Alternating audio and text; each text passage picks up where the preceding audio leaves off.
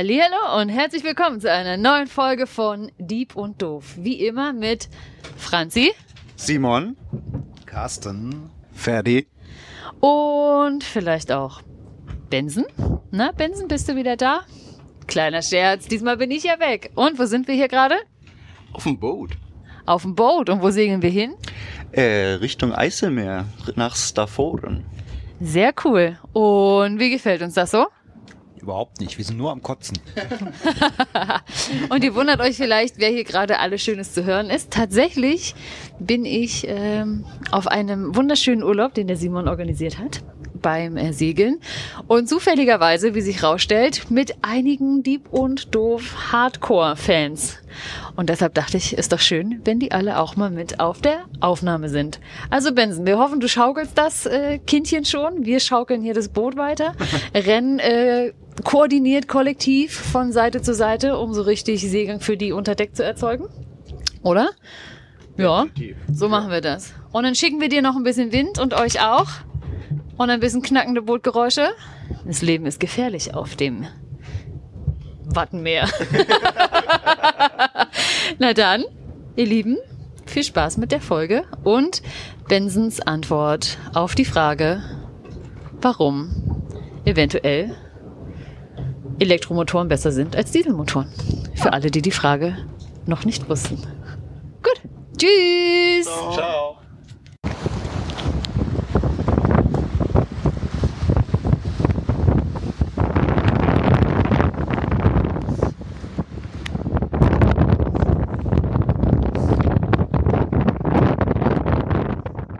So, dann auch von mir herzlich willkommen zur neuen Folge Dieb und Doof.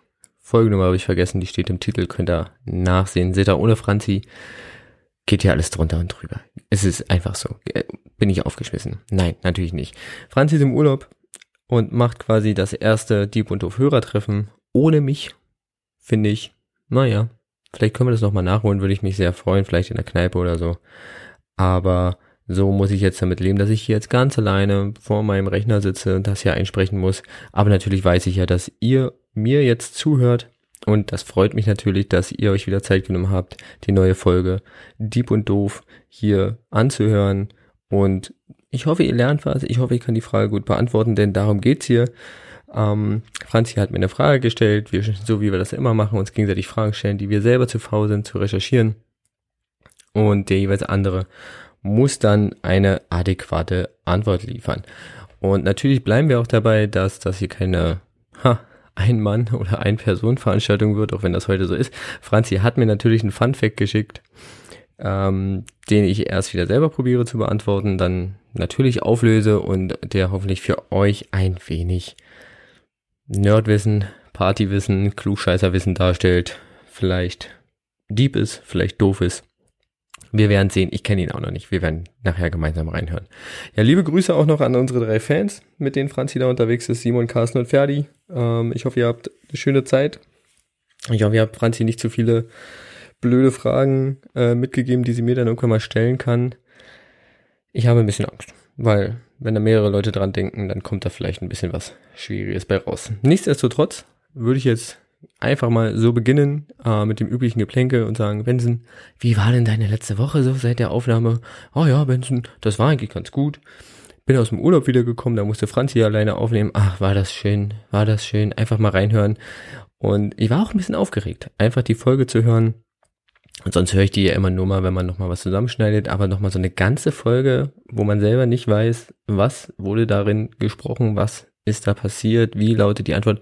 Da war ich doch schon sehr aufgeregt und ich finde, Franzi hat die Messlatte vor allem mit ihrem Selbstexperiment schon ziemlich hochgelegt. Ähm, ich glaube, das kann ich heute hoffentlich halbwegs erreichen. Wenn nicht, mache ich locker, flocke ich einen Limbo drunter durch. Damit habe ich auch gar kein Problem. Das Selbstexperiment, ja, muss ich sagen, habe ich selber jetzt nicht hinbekommen ähm, zu der Frage.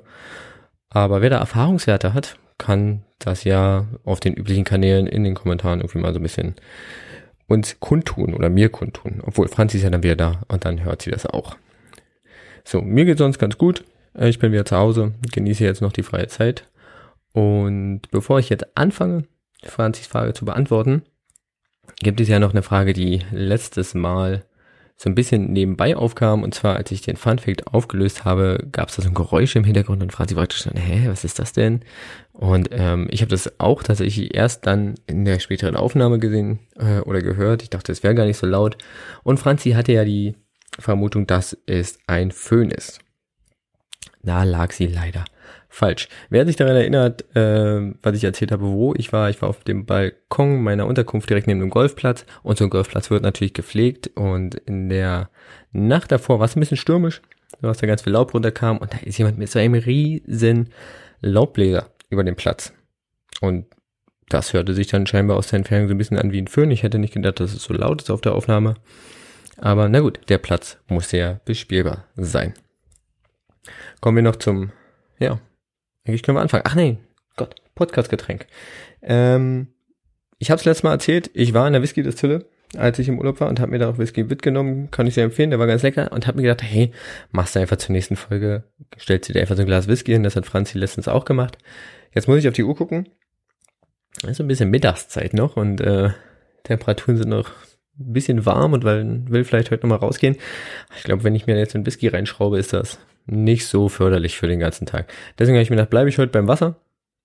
Das ist ja auch ganz gut, äh, um dem ein bisschen Geschmack zu verleihen. Ist ein bisschen Himbeersirup drinne, einen kleinen süßen Touch, wo ich jetzt mal einen Schluck nehmen werde. Mm. Ja, das erfrischt. Also Wasser ist immer noch das Beste, was ihr machen könnt bei so heißen Tagen. Ähm, sollte auch nicht so kalt sein, weil sonst ist der Körper eigentlich mehr damit beschäftigt, das Wasser noch wieder aufzuwärmen und das erfrischt gar nicht so, sondern ich verbraucht noch mehr Energie. Kleiner Fun Fact ähm, zu Beginn. Ja, dann spitzt die Ohren. Es geht heute um Franzis Frage, welches Auto ist denn jetzt nun umweltfreundlicher? Ein Auto mit Verbrennungsmotor oder ein Elektroauto? Und die Frage ist ziemlich komplex, denn es gibt Leute, die sagen, ja, wir müssen unbedingt Elektroautos fahren. Das ist die Zukunft, das ist der Shit. Und es gibt Leute, die sagen, ey, bei der ganzen Produktion, da ist so viel Umweltverschmutzung dabei, da ist so viel CO2, was da rauskommt, das kann nicht gut sein, das wiegen die nie wieder auf. Und sagen, die Verbrenner sind eigentlich super effektiv, können wir machen. Zwischen diesen beiden Extremen bewegt sich auch die Antwort, das kann ich schon mal vorweg sagen. Ähm, ich habe es probiert, in verschiedenen Abschnitten mal so ein bisschen aufzudröseln, mir die verschiedenen Aspekte der Autoproduktion und des ganzen Fahrens und der ganzen Nutzung ähm, ja hier so ein bisschen darzustellen, um wirklich möglichst breites Urteil abzugeben. Wer da am Ende natürlich sagt, hey, da hast du was vergessen oder so, ja, sagt Bescheid. Schreibt's mir. Ich probiere es so gut wie möglich. Okay, fangen wir an. Also, als erstes, Autos, also Elektroautos, sind niemals emissionsfrei. Ja, also diese, dieser Mythos von äh, Elektroauto, dann fahre ich und hinten kommen nur Blumen raus. Äh, äh, äh. äh. Ja, also Elektroautos haben immer irgendwie, verursachen immer auf die eine oder andere Art Emissionen. Den Zahn können wir also schon mal ziehen. Das heißt, ihr merkt schon, die Antwort ist nicht, sind die Autos besser, ja oder nein, sondern wenn ja, um wie viel sind sie besser? Und das ist eigentlich die detaillierte Frage. Denn warum E-Autos nicht emissionsfrei sind? Naja, irgendwo muss der Strom für die Autos ja herkommen. Ja, die fahren ja nicht mit Luft und Liebe und da müssen wir natürlich auch irgendwie betrachten, hey, welcher Strom wird in diese Autos reingetankt? Ja, das ist ein Punkt, den wir uns anschauen müssen. Ein anderer Punkt ist natürlich, die Autos müssen auch gebaut werden. Ja, und auch bei der Produktion in Fabriken, ähm, die natürlich auch irgendwie Energie verbrauchen, entsteht natürlich auch irgendwie CO2. Und genau dieses CO2 muss halt irgendwie dann auch diesen E-Autos zugerechnet werden. Natürlich kann man sagen, ja, bei normalen Autos passiert das auch, die müssen ja auch gebaut werden. Ja, na klar, schauen wir uns an. Ja, schauen wir uns ganz an. Aber wir können schon mal festhalten, und dazu möchte ich ein Zitat von dem äh, Professor der Hochschule Trier benutzen, Mobilität mit dem Auto gibt es niemals zum Nulltarif. Das ist einfach so das können wir nicht anders, äh, kriegen wir nicht anders hin. Punkt. Schon allein durch die ähm, Produktion halt, wie gesagt. Besonders ist natürlich, und das wissen die meisten, oder da geht der größte Kritikpunkt hin, ist natürlich die Produktion der Batterie bei einem Elektroauto. Ein Verbrenner hat zwar auch eine Batterie, aber die ist natürlich wesentlich kleiner und fällt deshalb nicht so sehr ins Gewicht. Aber insgesamt ist es so, dass halt neben der Batterie verschiedene äh, Aspekte die Ökobilanz eines Autos, und vor allem eines E-Autos beeinflussen. Also der Stromverbrauch, wie gesagt, wo kommt die Elektrizität her, wie ist das Klima vor Ort, da wo das Auto gefahren wird zum Beispiel, die Herstellungskosten, ähm, die Lebensdauer, wie lange hält so ein Auto überhaupt durch. Und natürlich auch, wie weit wird so ein Auto gefahren. Deshalb gehen die Urteile halt ja, ziemlich auseinander. Die einen sagen, ey, das ist der größte ökologische Fortschritt, den wir haben. Das ist das Ding. Und die anderen sagen, nee, die befördern eigentlich viel mehr Klimaprobleme, als dass sie lösen. Wir müssen da irgendwie anders ran können. Okay. Ich habe das probiert, insgesamt so in so fünf, sechs Abschnitte zu teilen. Und ich hoffe, dass ich damit ein halbwegs differenziertes und umfangreiches Bild über die ganze Materie und über diesen ganzen ja, Umstand herstellen kann. Ich gebe mein Bestes. Punkt eins habe ich mir gleich ähm, den Kernpunkt rausgenommen. Habe ich ja auch schon am Anfang gesagt. Und zwar soll es um generell den Bau und die Herstellung von Autos und zum Beispiel den Batterien gehen. Das Problem und der Kritikpunkt ist ja immer, dass beim Bau von Autos ähm, und vor allem der Batterien halt seltene Erden benutzt werden, also und Aluminium, Kobalt, Nickel, also so verschiedene Elemente und Rohstoffe, wo immer kritisiert wird, dass die natürlich äh, in unter Bedingungen abgebaut werden, die ähm, zu einem für die Menschen schädlich sind, also für die Menschen, die dort äh, das abbauen müssen und natürlich auch schlecht für die Umwelt sind. So sagt man zum Beispiel, dass in China für den Abbau seltener Erde viel Wasser verbraucht wird. Ähm, der Abbau von Kobalt ist problematisch, weil fast 50 Prozent der weltweiten Vorkommen äh, zum Beispiel in der Republik Kongo liegen.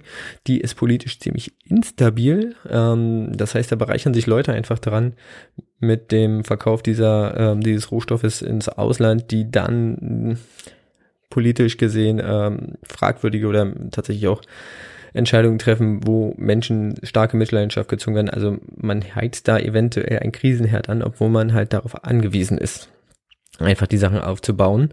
Äh, aber der Kongo hat halt 50 Prozent dieser, fast 50 Prozent dieser Vorkommen. Ähm, ein anderer Punkt ist zum Beispiel Nickel. Das wird vor allen Dingen in Russland und Kanada abgebaut, das ist aber sehr gesundheitsschädlich und umweltbelastend.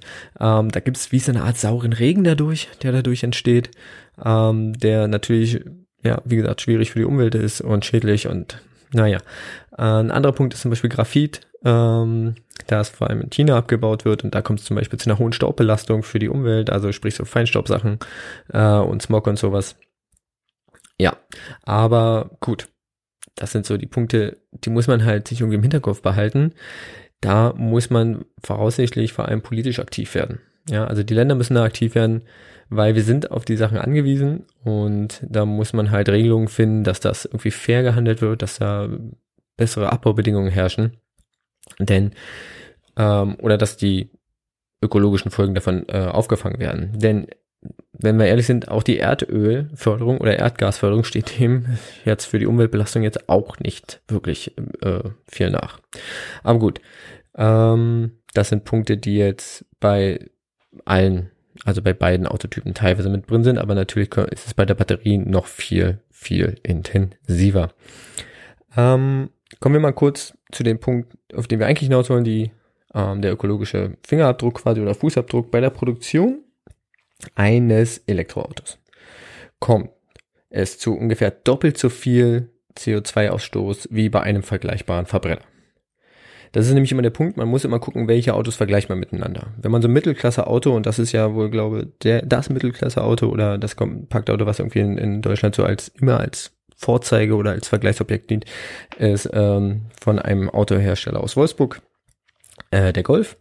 Und der lässt sich ganz gut vergleichen, weil es gibt einen fast baugleichen Elektro-Golf. Das ist das Gute, dass man den gut vergleichen kann, denn ähm, selbe Karosserie, ja, selbe Ausstattung, selber ähm, Rohstoffbedarf, nur dass die Antriebe halt anders sind, das lässt sich dann ganz gut vergleichen.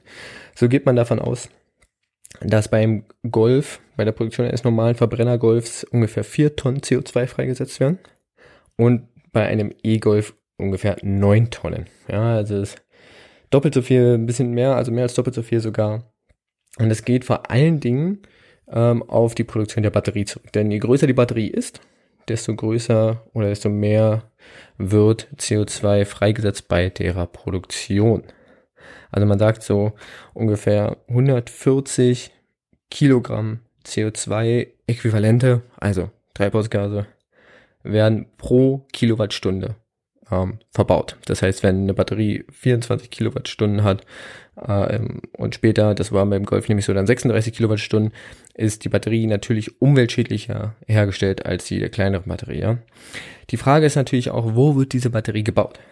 Und momentan ist es so, dass viele Batterien zum Beispiel in China gebaut werden. Und dort kommt der Punkt hinzu, dass selbst dort der Strommix nicht so cool ist. Ja, also selbst in China kommt es an, kommt es darauf an, wo die Fabrik steht. Wenn man sagt, äh, im Süden Chinas, dann kommt da ungefähr ein Drittel des Stroms aus erneuerbaren Energien. Jetzt ist es natürlich nicht so, dass die Fabrik sagen kann, hey, wir nehmen jetzt nur Strom aus erneuerbaren Energien, sondern da kommt halt der gleiche Strommix irgendwie raus für diese ganze Region. Und das ist ein Mix aus erneuerbaren Energien und natürlich klassisch fossilen Brennstoffen. Schlimmer ist noch, wenn die Fabrik weiter im Norden steht, weil da ist eigentlich ausschließlich Kohlekraft äh, für die Stromerzeugung ähm, ja, in der Nutzung. Das heißt, die Batterie, die im Norden Chinas gebaut wird, ist halt noch viel, viel schädlicher und setzt viel, viel mehr CO2 frei. Ja. Aber im Durchschnitt kann man so sagen, dass es halt irgendwie fünf Tonnen CO2 mehr sind, die bei der Produktion eines Elektroautos verbaut werden oder freigesetzt werden, als bei einem Verbrennermotor. Wenn man das so ein bisschen aufwiegen möchte, dann ist das ungefähr so viel CO2, wie freigesetzt wird, als wenn ein Benziner 2100 Liter Benzin verbraucht oder ein Diesel 1900 Liter Diesel. Ja, das heißt, die können natürlich schon eingesetzt werden, um zu fahren.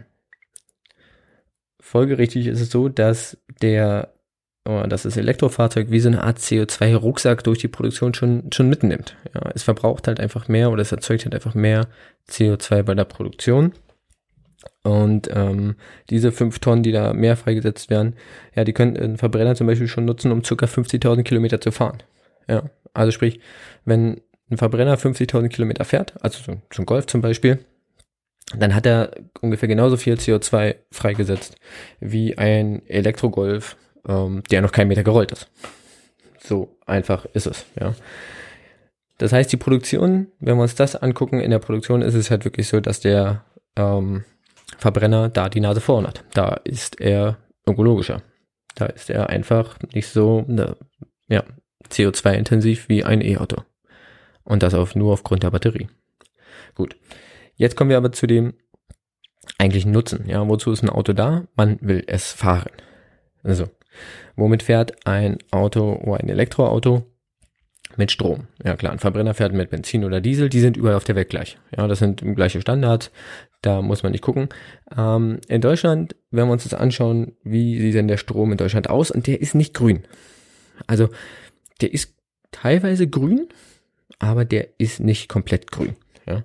Ähm, das heißt, es ist immer ein Strommix aus allem. Na klar werden da, wird der Strom ähm, eingespeist ins Netz aus erneuerbaren Energien, also Windkraft, Wasserkraft, Solaranlagen und all sowas. Aber natürlich gibt es äh, immer noch Atomkraftwerke, es gibt Kohlekraftwerke, es gibt Erdgaskraftwerke. Äh, noch und nöcher. So, dass immer in Deutschland ein Mix aus allen Stromquellen ähm, aus der Steckdose kommt. Das heißt, man muss auch immer damit rechnen, dass wenn man Strom zieht, selbst wenn man jetzt irgendwie einen Naturstromanbieter oder sonst irgendwas hat oder einen grünen Stromanbieter hat, bekommt man ja immer aus der äh, Steckdose den gleichen Mix. Das ist ja kein Unterschied. Man bezieht ja dann nicht nur ausschließlich grünen Strom. Und deshalb geht man davon aus, die Zahl ist jetzt ein bisschen älter, nämlich von 2006. Ähm, das Umweltbundesamt hat damals berechnet, dass es pro Kilowattstunde, egal wie wir sie benutzen, äh, ob zu Hause, ob ähm, zum Autoladen oder nur zum Handyladen oder Waschmaschine, was weiß ich. Ungefähr 527 Gramm CO2 pro Kilowattstunde ähm, äquivalent quasi bei der Erzeugung in die Atmosphäre gepustet werden. Ja. Wenn man diesen Wert nimmt, dann ist es so, dass man für einen Kilometerwert bei äh, den gängigen Elektroautos zwischen 50 und 125 Gramm CO2 pro Kilometer rauskommt. Ja? Das ist weniger als herkömmliche Autos. Aber spritsparende Kleinwagen schaffen es tatsächlich ebenfalls nur auf 100 Gramm pro Kilometer CO2 zu kommen. Der Spitzenwert bei den Elektroautos ist dann aber zum Beispiel so ein, so ein Tesla, so ein Model S. Das ist ja schon ziemlich groß. Das ist ja kein vergleichbar mit einer R-Limousine, mit einer Limousinenverbrenner. Da ist es natürlich so, dass die Verbrenner äh, in der Größe ähm, natürlich viel, viel mehr, teilweise dreistellige ähm, CO2-Grammzahlen pro Kilometer haben. Das heißt, das habe ich vorhin schon gesagt, wir müssen halt immer gucken, dass wir gleiche Autos ungefähr miteinander vergleichen. Wir sehen aber, dass die Differenz zwischen ähm, Autos mit Elektroantrieb und Autos mit Verbrennerantrieb gar nicht so groß ist. Ja, das sind teilweise nur zweistellige, vielleicht im geringen Maße dreistellige Grammzahlen.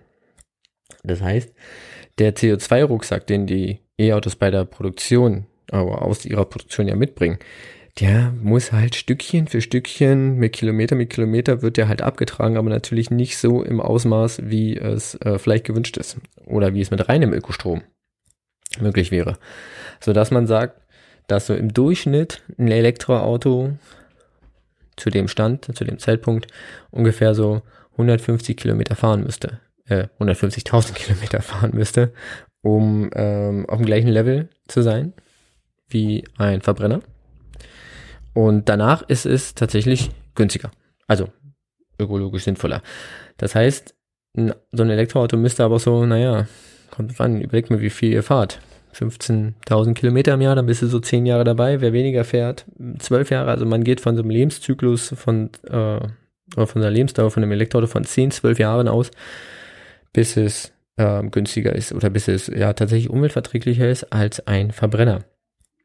Wenn man natürlich die Möglichkeit hat, echten Ökostrom oder einen besseren Strommix zu tanken, also zu tanken, zu laden, dann ist das natürlich wesentlich früher der Fall. Ja? Ähm, in Ländern zum Beispiel wie Island, Norwegen, Dänemark, die haben den viel, viel höheren Anteil an natürlichen Energiequellen in ihrem Strommix und deswegen sind die halt quasi viel, viel grüner und wenn man da sein Elektroauto lädt, ja klar, dann stößt man natürlich weniger CO2 pro Kilometer aus ähm, und dann ist die Differenz zu den Verbrennern höher und dann schafft man dieses Ziel natürlich früher. Ja, dann ist man vielleicht schon nach 100.000 Kilometern oder nach 50.000 Kilometern ähm, auf dem gleichen Level wie ein äh, Verbrenner und ist dann wesentlich schneller auch ökologisch sinnvoller. Ähm, deswegen ist einer der Punkte, die man immer halt in Betracht ziehen muss, halt dieser Strommix. Auf lange Sicht gesehen ist ein Auto mit Elektroantrieb also durch das Fahren und durch den geringeren Ausstoß von CO2 dann besser für die Umwelt und somit ökologischer.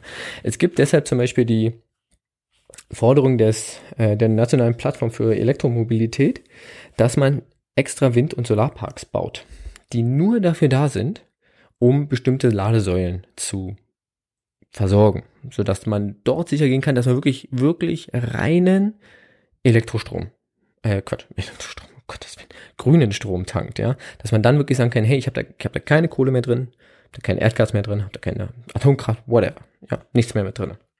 Und dann kann ich halt wirklich sagen, jetzt ist mein CO2-Ausstoß wirklich, wirklich richtig gering. Wenn man da ganz ehrlich ist, muss man aber selbst dort CO2 anrechnen. Denn die Windparks werden gebaut. So. Und da muss Material geschafft werden. Da muss Metall verarbeitet werden. Bei den Son Solaranlagen muss irgendwie Photovoltaik-Sachen müssen gebaut werden. Diese, das ist alles energieintensiv. Das wird dann wieder mit dem herkömmlichen Strommix gebaut. Das braucht alles irgendwie auch Rohstoffe, was irgendwie alles wieder CO2 setzt. Also man kann sich merken, alles, wirklich alles, was man irgendwie produziert oder macht, produziert CO2. Deswegen geht man zum Beispiel davon aus, dass Windstrom, wenn man Windstrom am Land erzeugt, man im Durchschnitt pro Kilowattstunde trotzdem 9 Gramm CO2 ausstößt.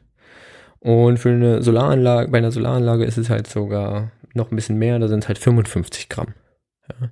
Das heißt, selbst bei diesen vermeintlich grünen ähm, Solar- und Windkraftanlagen, also Energieerzeugern, ist das nicht emissionsfrei, weil man einfach den Bau quasi mit berücksichtigen müsste. Das wäre aber immer noch weniger, und zwar viel, viel weniger, als der Strommix, wie es das Umweltbundesamt, wie gesagt, 2016 ähm, angegeben hat, mit knapp zwei, äh, 530 Gramm CO2 pro Kilowattstunde. Also quasi nur ein Zehntel davon. Aber ja, wenn man ganz ehrlich ist, muss man das irgendwie mit einberechnen. So, dann kommen wir schon zu einem kleinen Zwischenfazit. Also, ein Elektroauto oder ja, doch ein Elektroauto, ein Auto mit Elektroantrieb, könnte man momentan eher auf einer Stufe aussehen, äh, ansehen mit einem wirklich sparsamen Verbrenner. Ja, die werden, da wird ja auch geguckt, ja, Deutschland hält ja an, oder deutsche Autofirmen halten ja gerne oder hielten ja lange am Verbrenner fest und haben lieber probiert, den zu optimieren, statt in die Elektromobilität zu, zu investieren und dort zu forschen. Und haben den ja, haben die ja durchaus auch sparsamer gemacht. Das heißt, man kann sagen, so ein Elektroauto ist ungefähr auf dem Level wie ein sparsamer, wirklich sparsamer Verbrenner. Ähm, das Umweltbundesamt und wie gesagt diese nationale Plattform für Elektromobilität sieht einen kleinen Vorteil, so ungefähr bei 12 Prozent. Und diese Zahl kommt aber aus dem Jahr 2013. Ja, und wenn man sich überlegt, wie sich der Strommix oder ja, die Stromerzeugung in Deutschland seit 2013 verändert hat, muss man sagen, das ist grüner geworden. Die Anteile an erneuerbaren Energien im Strommix in Deutschland nehmen ja von Jahr zu Jahr tatsächlich zu, auch wenn es nicht mehr so sehr gefördert wird. Man könnte da noch mehr machen, aber das an anderer Stelle. So dass man sagen kann, dass es sich seitdem ungefähr um 10% verbessert hat. Ähm, das heißt, selbst wenn wir diesen leichten Vorteil aus dem Jahr 2013 ungefähr nehmen, ja, man muss nämlich immer gucken, Studien sind alt, die, also Grundlage für Studien sind immer Daten, die veralten dann meistens und bis die Studie dann raus ist, hat sich schon viel, ganz viel entwickelt. Deswegen kann man davon ausgehen, dass dieser zwölfprozentige Vorteil, den das Umweltbundesamt 2013 oder mit dem Strommix von 2013 gesehen hat, jetzt noch ein bisschen höher ist. Ja, das heißt, man könnte, muss konstatieren, dass der Strommix nicht so, äh, Quatsch, dass der Vorteil nicht so groß ist, aber er wächst. Er wächst. Und das ist eigentlich das Ding, ähm, auf das wir bauen müssen. Ja. Okay. Deswegen ähm, kann man sagen, die Zukunft spricht ein bisschen dafür, aber dafür noch mal an anderer Stelle. Kommen wir mal kurz zu Vorteilen und Nachteilen einfach in der Nutzbarkeit dieser Autos. Ja. Ähm, Nachteil bei Elektroautos ist durchaus, und das kritisieren viele Menschen einfach in der Nutzbarkeit halt, ist die Reichweite. Ja, denn die Autos mit Elektroantrieb haben nicht so eine große Reichweite. Sie können eine größere Reichweite ähm, erhalten, denn das limitierende Element für die Reichweite ist einfach die Größe der Batterie. Jetzt haben wir aber gerade gemerkt, dass die Batterie gerade der größte CO2-Treiber bei der Produktion dieses Autos ist. Das heißt, möchten wir eine größere Reichweite mit Elektroautos haben, wächst dieser CO2-Rucksack. Ergo, viel, viel später, also nach viel, viel mehr Kilometern, ist erst das Level erreicht, dass ein Elektroauto sich wirklich lohnt. Hm, blöd. Okay. Schauen wir mal, was man, ob man was dagegen machen kann. Zweitens ist es so, in Deutschland ist es ja im Winter durchaus mal kalt. Ja, ja, ich weiß, Schnee ist schon lange her, aber es ist durchaus mal kalt. So. Und man macht dann gerne im Auto mal die Heizung an, weil man denkt sich, boah, ich will hier nicht im Kalten fahren, gerade wenn ich länger unterwegs bin. Bei einem Verbrenner ist es so, klar, der verbrennt. Das heißt, da entsteht irgendwie Hitze als Abfallprodukt. Die ist einfach immer da. Bei einem Elektroauto ist es so, die Hitze muss irgendwie erzeugt werden. Und dafür brauche ich Energie. Das heißt, ich nutze dafür Energie aus der Batterie. Die Energie, die ich aber für die Hitze aus der Batterie benutze, kann ich nicht benutzen, um mich damit vorwärts zu bewegen. Das heißt, die Reichweite leidet und mein Energieverbrauch pro Kilometer wird höher. Einfach weil ich die Heizung anmache. Auch ein Nachteil. Ja? Gut. Wird jetzt ein bisschen schwierig, also wird jetzt ein bisschen dystopisch. Ähm, es kann natürlich auch sein, dass ich einfach mein Auto zu einer ungünstigen, zum ungünstigen Zeitpunkt lade. Zum Beispiel, wenn gerade in Deutschland überall bewölkt ist. Dann ballern die Solaranlagen nicht so gut und hauen nicht so viel Strom in den, äh, ja, in die, ins ganze Stromnetz und mein Strommix, den ich bekomme, hat einen geringen Anteil an Sonnenenergie. Und wodurch wird das aufgefangen? Natürlich aktuell durch Kohle und Verbrennung. Das heißt, es kann sein, dass ich einfach zu ungünstigen Zeitpunkten lade und dadurch einen schlechten Strommix bekomme. Das merke ich natürlich nicht, weil ich lade mein Auto halt, da steht ja nicht da, welchen Mix ich habe. Aber effektiv habe ich damit einen höheren CO2-Ausstoß.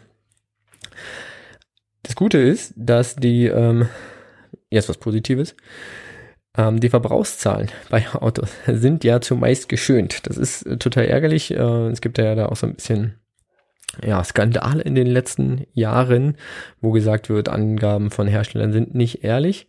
Deswegen kann man so ein bisschen davon ausgehen, dass die schon erwähnte Differenz ähm, im CO2-Ausstoß pro Kilometer höher ist als eigentlich angenommen oder als offiziell dargestellt. Das heißt, dass eigentlich Elektroautos noch ein bisschen effektiver sind. Aber das ist eine Annahme. Okay. Wie schon gesagt, kann man natürlich, ist es ein Vorteil, dass wenn ich mein Auto in einem Land tanke oder wenn ich das hier in Deutschland mal schaffe, einen besseren, einen grüneren Strommix zu haben, dass ich dann natürlich, dass mein Auto, egal, ich, ich mache nichts, ich muss daran nichts verändern, aber dass du allein durch den grüneren Strommix mein Auto umweltfreundlicher wird. Und ich muss nichts dafür tun, ich muss nichts bezahlen. Ich muss nichts am Auto verändern, ich muss nichts anbauen, ich muss mir nicht ein neues Auto kaufen, sondern allein durch die Änderung des Strommixes wird mein Auto ökologischer und damit umweltfreundlicher. Ja. Und in den Studien gab es jetzt, äh, jetzt die Erkenntnis, dass zum Beispiel auch die Akkus eigentlich länger halten als gedacht. Ja, sie halten, also bei einem Tesla ist es so, dass sie in 85 Prozent der Fälle länger halten als angegeben. Und das ist nicht nur, weil man sagt, ähm, die sind irgendwie besser als angenommen, sondern einfach äh, ist es so, dass die anders genutzt werden. Zum Beispiel ist es ja so, genauso wie bei einem normalen Auto, bei einem Verbrenner, man fährt den Tank ja nicht leer. Das heißt, du fährst die Batterie auch nicht leer. Das heißt, die Batterien entladen eigentlich nie komplett. Und das ist gut für die Batterien. Damit halten die länger. Das ist schonender für die Batterien und deswegen ist es meistens so, dass sie dann tatsächlich länger halten, als die Hersteller eigentlich angeben oder vorher eingeplant haben. Ein weiterer Vorteil ist, und das ist gerade so der Haupteinsatzpunkt für Elektrofahrzeuge ist, Stadtverkehr. Im Stadtverkehr. Wer kennt das nicht? Man fährt durch Berlin oder durch sonst eine Großstadt. Start, Stopp, Start, Stopp, irgendwie Ampel, bla bla bla. Da sind Verbrenner ziemlich ineffektiv. Gerade beim Anfahren, gerade beim Motorstarten ist es so, dass sie relativ viel Benzin oder Treibstoff verbrauchen. Bei dem Elektroauto ist es so, dass es, dass es die Technologie gibt, dass die halt durchs Bremsen Energie über die Bremsen zurückgewinnen. Das heißt, die Batterie wird in gewisser Weise wieder ein Stückchen geladen durch die Laufleistung oder durch diese ja, Energie, die dort in den Bremsen zurückgewonnen wird. Das heißt, man kann sie in gewisser Weise wieder so ein bisschen laden. Benziner oder Diesel verbrennt halt weiter auch beim Bremsen. Ja, so ist dann trotzdem weg. Genau. Schwierig wird es dann natürlich bei Überlandfahrten. Da bremst man eher weniger, gerade, aber das hatten wir ja schon gesagt, mit der Reichweite und sowas, dass da Verbrenner tatsächlich im Vorteil sind, auch weil die Infrastruktur in Deutschland einfach darauf ausgelegt ist mit den ganzen Tankstellen. Aber gut, wenn ich jetzt noch mal kurz äh, aufzähle, habe ich jetzt ähm, vier negative Sachen, vier positive Sachen genannt. Das ist das, was ich so ein bisschen herausgefunden habe. Das heißt, auch da steht so ein bisschen unentschieden. Das heißt, der Unterschied oder die Vorteile sind halt je nach Anwendungsbereich oder nach eurer persönlichen Anwendung unterschiedlich. Okay. Also, Stand jetzt, es ist knapp. Leichte Vorteile, aber es ist knapp. Wagen wir einen Blick in die Zukunft. Und dort wird relativ eindeutig, muss ich sagen. Denn die Zukunft spricht eindeutig für die Elektroautos, denn sie werden immer sauberer. Es ist einfach so. Es wird Innovationen geben, die ähm, einfach dafür sorgen werden, dass sich zum Beispiel die Batterie besser ähm, ja, effektiver nutzen lässt, dass sie äh, vielleicht besser produziert wird. Wie gesagt, der Strommix ändert sich. Äh, Deutschland baut zum Beispiel erneuerbare Energien aus, auch wenn es sehr langsam ist. Andere Länder machen das noch viel, viel mehr. Und deshalb wird auch dort der CO2-Rucksack, den man am Anfang mitnehmen wird, kleiner. Das heißt, ähm, man geht davon aus, dass die Umweltbilanz eines Elektroautos sich allein innerhalb des normalen angenommenen Nutzungszyklus, also des Lebenszyklus, wo man so zwölf Jahre anlegt, ungefähr um ein Drittel verbessern wird. Das sind die Berechnungen des Umweltbundesamtes. Äh, nee, Quatsch, des, doch, des Bundesumweltministeriums. Entschuldigung. Nie gehen davon aus, dass es halt einfach besser werden wird, schon allein durch die technischen Entwicklungen und wie gesagt durch die Änderungen des Strommixes und Ausbau erneuerbarer Energien. Ähm, es wird auch die Batterieproduktion von äh, China in andere Länder ausgelagert, die einen besseren Strommix haben. Gerade um diesen Vorteil zu nutzen. Jetzt ist es natürlich so, man kennt das hier in Berlin baut Tesla gerade, also in Grünheide, außerhalb von Berlin baut Tesla ja gerade eine Riesenfabrik. Der deutsche Strommix ist schon grüner als der in China. So, das muss man sagen. Das heißt, das ist schon eine kleine Verbesserung. Ähm, es gibt aber noch andere Projekte. Zum Beispiel baut Tesla auch in Nevada. Einfach mitten in der Wüste eine riesen Gigafactory irgendwie für die Batterieproduktion. Ähm, und da ist es der Plan, dass das komplette Dach einfach mit ähm, Elektroanlagen vollgeballert wird. Und dass die wirklich das Ziel haben, mit dem Strom, der dort erzeugt wird, die Maschinen, die für die ähm, Batterieproduktion benutzt werden oder gebraucht werden, zu betreiben. Und dann ist die Emission natürlich wesentlich geringer. Das heißt, wenn, wenn man die Batterien äh, in einer Fabrik baut, die wirklich effektiver gestaltet ist und designt ist, dann ist es natürlich so, dass es halt, ja, dieser CO2-Rucksack, den ich schon erwähnt habe, wesentlich kleiner wird. Das heißt, auch da sind wir natürlich im Aufbau. So ein Verbrenner ist fertig. Also klar, die werden auch immer spritsparender, irgendwie Start-Stopp-Automatik, aber der ist im Endeffekt ist der ausentwickelt, ja. Da kann ich, den kann ich nicht weiter drücken. Und wir sehen ja jetzt schon, ähm, die ballern trotzdem halt noch viel zu viel CO2 in die Luft. Und bei dem Elektroauto ist es einfach so, dass noch riesen viel Entwicklungspotenzial. Ja, das heißt, man kann das durchaus noch steigern, was da passiert ist. Ähm, kommen wir nochmal zurück zu diesem Kernpunkt Autobatterien, wo man ja immer sagt, die sind in der Produktion so schwierig und die sind so CO2-intensiv. Das Gute ist, die kann man aber wiederverwenden. Also selbst wenn man sie irgendwann aus dem Auto ausbaut, weil sie irgendwie an Kapazität verloren haben, ist es sehr gut, dass man sie zum Beispiel reparieren kann. Das ist ähm, eigentlich ganz gut möglich mittlerweile. Man kann sie sogar richtig gut recyceln. Ja, da gehen die Angaben zwar ein bisschen auseinander, also manche sprechen davon, dass man irgendwie 90 Prozent der dort verbauten Teile oder Rohstoffe in der Batterie wiederverwenden kann an anderer Stelle. Andere sagen 60 Prozent. Aber selbst wenn wir 60 Prozent äh, nur annehmen, also den geringeren Prozentsatz, muss man sagen, das kann man halt wiederverwenden. Klar kann man den Motor auch wiederverwenden, aber das Öl, was ich da reingeballert habe, oder den Treibstoff, der ist weg, der ist verbrannt. Der ist, den kriege ich nicht wieder. Der ist halt nicht recycelbar. Wenn ich die nicht recyceln will, also nicht auseinanderbauen will, dann kann ich sie natürlich an anderer Stelle noch weiter benutzen. Ja, zum Beispiel kann ich sie irgendwie als Stromspeicher für Solarstrom nutzen. Ja, in einem Haushalt äh, oder bei hier so einer Gigafactory. Dann kriegen sie quasi eine zweite Nutzung, kriegen ein zweites Leben ähm, oder sie können irgendwo als Puffer für Netzschwankungen äh, benutzt werden, gerade wenn Ökostrom, also der Wind gerade mal nicht weht, die Sonne gerade mal nicht scheint oder gerade mal sehr viel scheint, aber nicht so viel abgerufen wird, dann äh, kann man die quasi so als Zwischenakkus irgendwo hinbauen. Und ähm, oder man setzt sie halt ja Genau. Also und das Gute ist, dass die Batterien dann auch relativ langlebig sind, weil es nämlich eine viel einfachere Nutzung ist, ähm, die nicht so sehr die ganze Kapazität der Batterie angreift, wie zum Beispiel ständig bei einem Auto, äh, bei einem Elektroauto Gas geben, bremsen. Also immer dieser stete Wechsel zwischen Energie abgeben, Energie laden, das ähm, zehrt natürlich auch an der Kapazität und ähm, am Zustand der Batterie. Wenn es jetzt so für Strom, für stetigen Stromspeicher benutzt wird, ist das natürlich noch viel, viel schonender, also dass sie einfach wirklich noch mal eine ganze Ecke länger halten können. Ja, also diese mehr davon, dass man sagt, ja, Batterien sind der große Klimakiller, klar in der Produktion schon, aber man kann sie halt, wenn man gut ist, und darauf müssen wir uns ausrichten, halt einfach wesentlich länger nutzen. Ein Punkt, den man gerne vergisst, ist, ähm, wie nutzt man das Ganze? Ja, also wie nutzt man jetzt das Auto? Und da haben sich Studien damit beschäftigt, welchen Effekt ähm, der Besitz von Elektroautos auf ihre Besitzer haben. Dabei hat man erkannt, dass E-Autos tatsächlich öfter gefahren werden. Also Leute, die E-Autos besitzen, nutzen sie auch viel, weil sie natürlich denken, ja, mein Auto ist ja besonders äh, emissionsfrei, äh, ich fahre damit total ökologisch und benutze es deswegen total viel, weil dann bin ich ein guter Mensch. Und das ist ein Denkfehler, weil wie gesagt, auch ein Elektroauto ist nicht emissionsfrei, sondern es gibt den sogenannten Rebound-Effekt.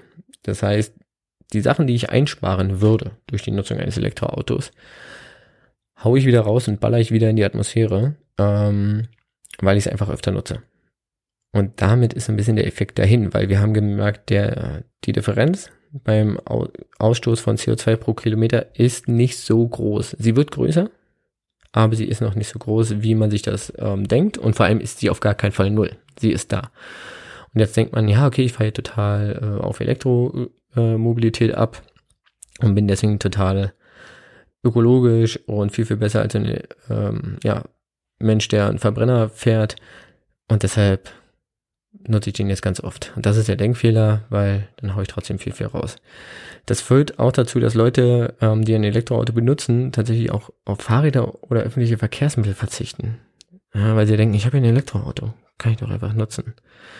Ähm, ein weiteres Problem ist, dass Elektroautos oft von der Industrie als Zweitwagen vermittelt werden, ja, oder verkauft werden oder vermarktet werden. Das ist vielleicht der richtige Punkt. Und das ist natürlich totaler Schwachsinn. Damit werde ich das nicht schaffen, weil Elektroautos sind besser als Verbrenner. Aber sie sind nicht besser, wenn ich den Verbrenner nicht ersetze.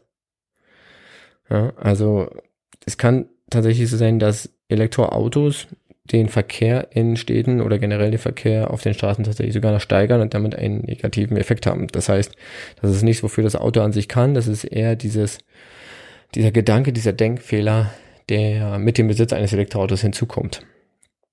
Okay, so viel zur Fahrweise noch.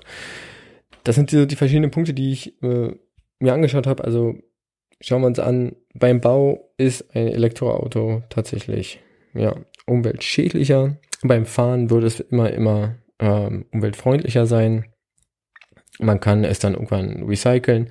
Ähm, es gibt viel, viel Verbesserungspotenzial, ähm, das immer noch nicht ausgeschöpft ist, aber das ausgeschöpft werden muss.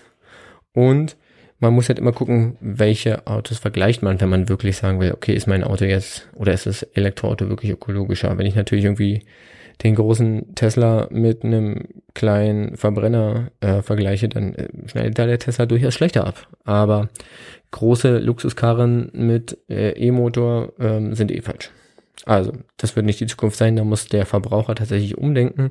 Und das einfachste ähm, Konzept ist halt einfach tatsächlich die Anzahl Autos generell zu senken, denn nur dann ähm, werde ich das Ganze irgendwie als ökologisch äh, einschätzen können und werde auch eine Verkehrswende erreichen können. Ja?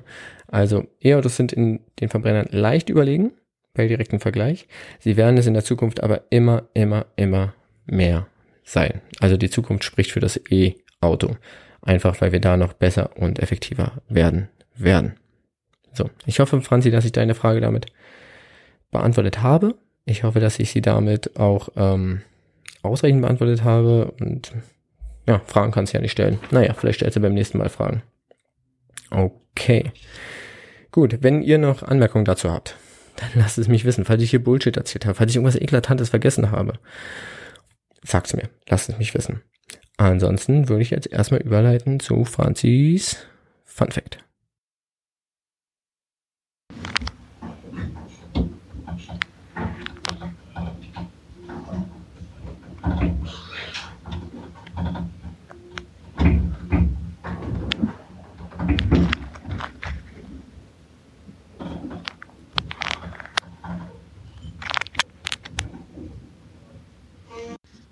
Dann komme ich zu meinem Fun Fact. Bist du bereit, Benson und liebe Zuhörerinnen und Zuhörer?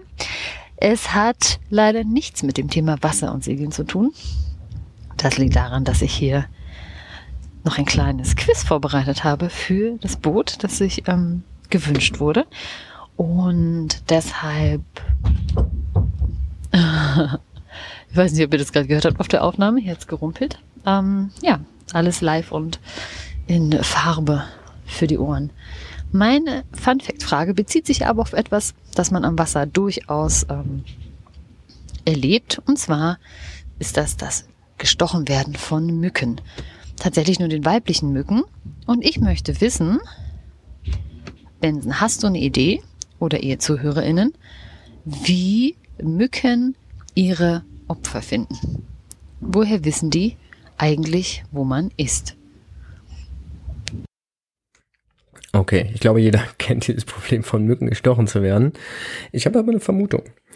Man sagt ja immer, Mücken stehen halt eher so auf süßes Blut. Aber ich glaube, das ist Schwachsinn. Nein, ich glaube tatsächlich, dass Mücken eher also schon irgendwie auf den Geruch ähm, reagieren und dass die Menschen halt tatsächlich irgendwie nach bestimmten vielleicht Pheromone nennt man das so auswählen. Ähm, vielleicht hat es auch was damit zu tun, dass Menschen vielleicht mehr schwitzen. Ja, also damit scheidet man ja irgendwie Gerüche aus. Also ich glaube, es hat was mit dem Geruch zu tun. Aber ganz genau weiß ich es auch nicht. Aber du wirst es mir ja gleich sagen. Und, ihr es gewusst?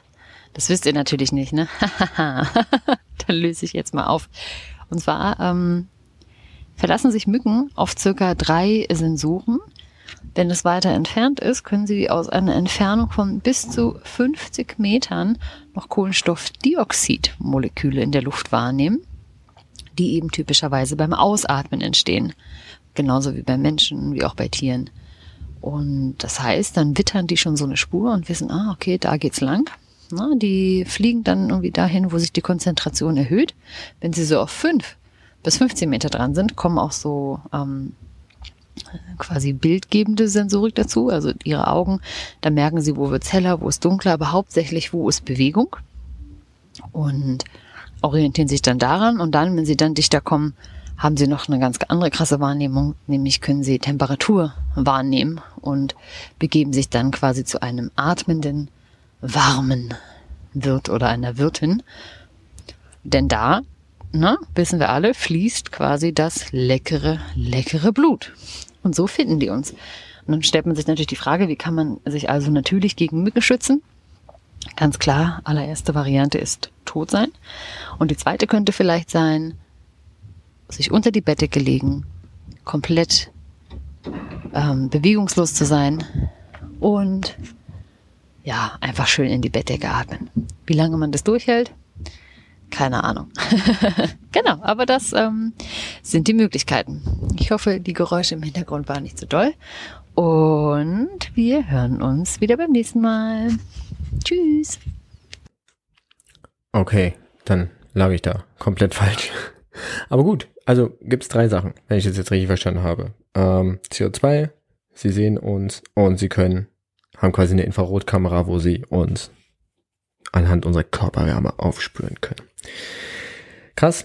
Ja, also das mit dem Tod ist aber eine äh, komische Variante, sich vor den Mücken zu schützen. Da hat man dann auch nichts mehr von. Ich glaube, das stört dann keinen mehr.